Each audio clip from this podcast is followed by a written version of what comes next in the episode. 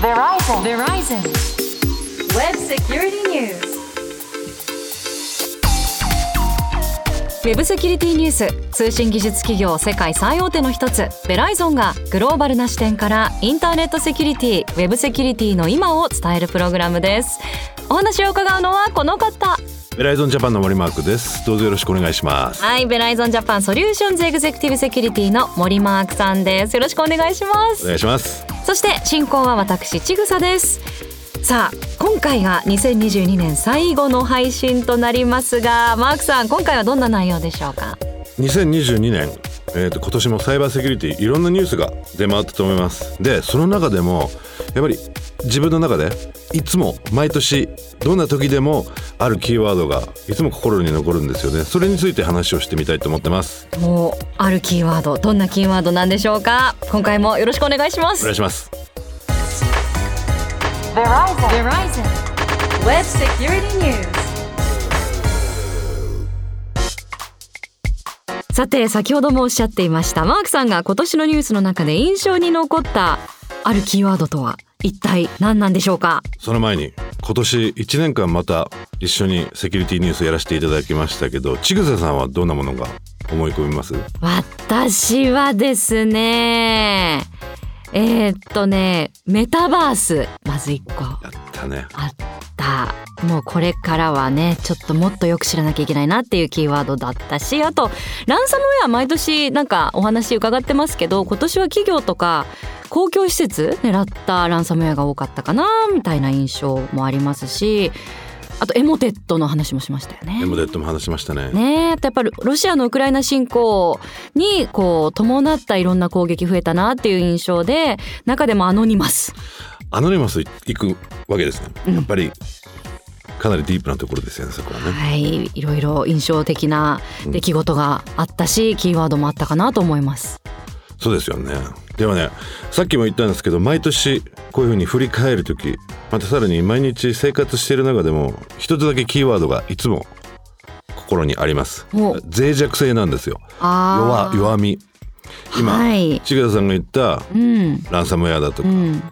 あのウクライナ侵攻だとか、うん。結局何をついてるかっていうと脆弱性をついてるわけですよね。それが人間的な脆弱性でもある、うん。ソフトウェア的な脆弱性でもあるさまざまな脆弱性をついている。でメタバースに関してもこれからどんな脆弱性が出てくるかわからない中でやっぱり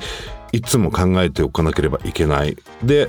パスワードも実は脆弱性になってくるのかなと。もう毎回のようにパスワードの話、はい。どっかでしてるじゃない、うん、デーブフロムに出てもパスワード13桁、はい。ここでもパスワードよく言ってるしやっぱりそういった脆弱性があのいつもどこか自分の心の中にある、うん。でさらに2022年はやっぱりそういった脆弱性もかなりたくさん出てきてるのかなっていう雰囲気になってきてるんですよ。だからその辺のあのお話ができればなと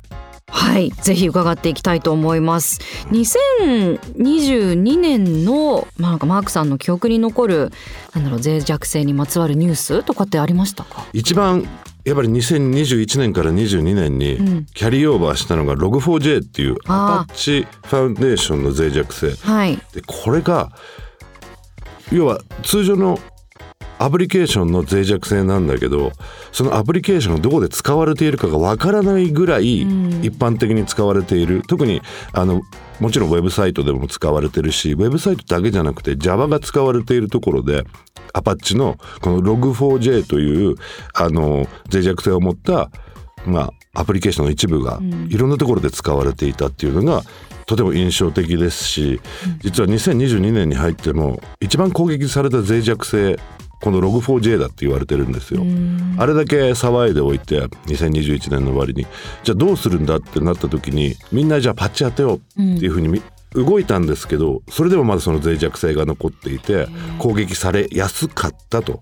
いうのが一つ大きな特徴でしたようね。ん。やっぱりどれだけこうパッチを当ててもまた新たな脆弱性っていうの生まれてきてしまうものなんですか？そうなんですよ。でうん。一応データとしては今のところ最初の3四半期、えー、と2022年に入ってからの3四半期1月3月4月6月、えー、7月10月の統計は出てるんですけど、その中で約2万5千件ぐらい CVE っていう Common Vulnerabilities and Exposures っていう、まあ、データベース脆弱性のデータベースがあるんですけど、はい。それで発表されたのが2万5千件ぐらいだと、まあ、今年全部見た時に。でやっぱりその中でも重大と言われるのが10%近くあった中で、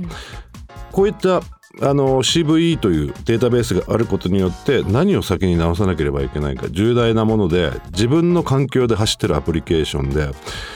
その中で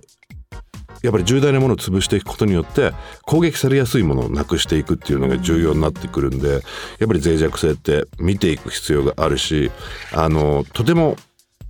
セキュリティを語る中で脆弱性っていうのはこれは自分が一番最初にセキュリティの仕事に本格的に携わったのが脆弱性診断管理だったんでそうなってしまうのかもしれないですけどある程度そこを埋めていくことによってリスクが軽減できるのかなというふうに考えています。うーんあの今回一番今年攻撃されたのが Log4j っていうお話ありましたけどその他にもいろんな脆弱性って、まあ、特に注目されてるものってあったりするんですか？あります。あの今年やっぱりマイクロソフトエクスチェンジサーバーみんあの会社で使っているオンプレミスの E メールサーバーマイクロソフトの出してるやつがあるんですけどそれすごいいっぱい脆弱性が見つかって、あの今年のえっと2022年2021年22年になってもやっぱり完全に乗っ取られるような脆弱性がいくつも見つかっちゃったエクスチェンジサーバーに。でそこを見ていくとやっぱり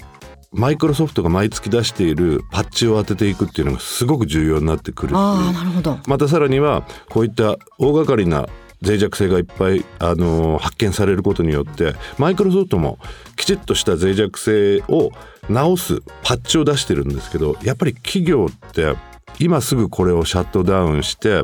直してもう一回立ち上げる。いろいろなリスクを抱えるんですぐにはできないっていうのがあってでも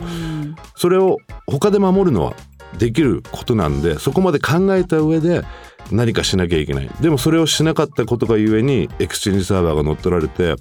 例えば乗っ取られた時点でスパムを送る踏み台にされたりまたさらに悪くなってしまうとマルウェアを送る踏み台にされる、そのマルウェアっていうのはランサムウェアも含まれるから脆弱性を突かれたことによって二次的被害がどんどんどんどん増えていく可能性がある。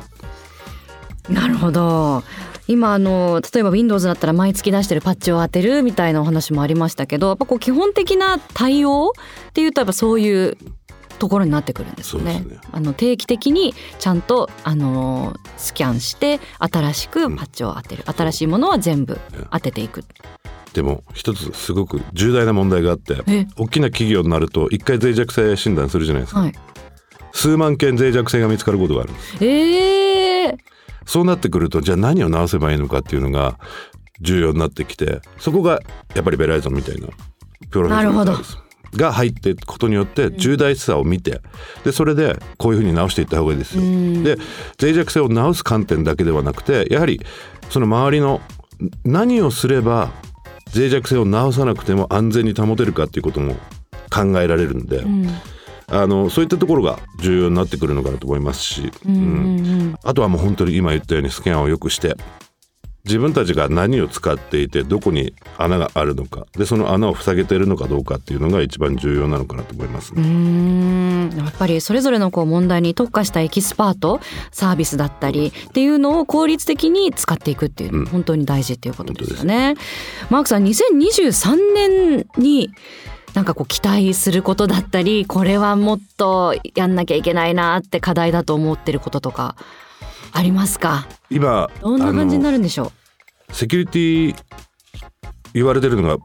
People Process Technology なんですよ。う、うん、People、えープロセスだからやってることをテクノロジー今テクノロジーとプロセスはだいぶ皆さんやり始めてる、うん。ってことは People が一番重要なあの課題になってくるのかなと。で今年の DBIR でも、もう56年前遡ってもやっぱり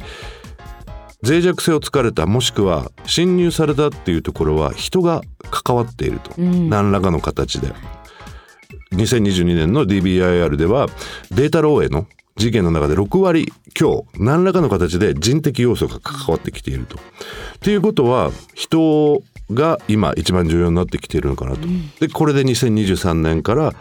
どうやってその人を取り込んで今年始めてみましたけどみんなを取り込んだセキュリティ対策っていうのが重要になってくるかなって思いますね。そっか今まではね結構こうテクノロジーの進化だったり、まあ、どういうふうにもうさらに進んでいくのかっていうの注目されてたりしましたけど実際はこう一人一人のリテラシーだったり注意深さっていうのがより求められる2023年になりそうということですね。そうならざるを得ないんじゃないかなと思いますね。本当にいろんなところでテクノロジーは、えー、入れてるしでさまざまなプロセス特にあの、ね、国際的な認証機関あと日本のあのえ IPA だとかも、こういうふうにしていきましょうよっていうプロセスも出してるわけですよね。でそれを皆さん見てやっていきましょうっていうところまでは来てるんで、うん、これからはじゃあやる側の人間がどれだけ簡単に理解をしてみんなで守っていくかっていうのが重要になっていくんじゃないかなと思いますね。うん。なるほど。2023年。今日もねあの2022年に関していろんな数字もねお出しいただきましたけどこれがどういうふうに来年推移していくかっていうのも楽しみにしたいですね、はい、よりいい結果になっていることを祈りたいと思います。Web Security News さあ今回の Web セキュリティニュースいかがでしたでしょうか？ウェブセキュリティについてもっと詳しく知りたいという方はベライゾンジャパンのオフィシャルホームページぜひご覧になってみてくださいさあ今回がマークさん2022年最後の配信ということで、あっという間の1年でしたね。あと1年過ぎてしまいましたね。ねあの聞きいただいた皆さん今年1年本当にどうもありがとうございました。ありがとうございました。マークさんはでも今年はこのポッドキャストだけじゃなくてラジオ生放送ご出演されたりとかいろいろお忙しかったですよね。2022年はそうですね仕事でもいろいろなことを新たにやらせていただいたしポッドキャストもすごく楽しくやらせていただきましたしあのやっぱりこれからさっきもお話ししたように人をどういうふうに巻き込んでいくかあのこの間大阪で喋った時は大滑りしましたけど そんなことないと思いますけど次の時はきちっともうちょっとあのシナリオを考えてうまくやっていきたいなと思っております。えー、来年もいろんなところでご活躍されてるのを見るの楽しみにしたいと思います。ウェブセキュリティニュースここまでお届けしたのは？ベライゾンジャパンの森マークと？ちぐさでした。どうぞ良いお年をお迎えください。Happy Holidays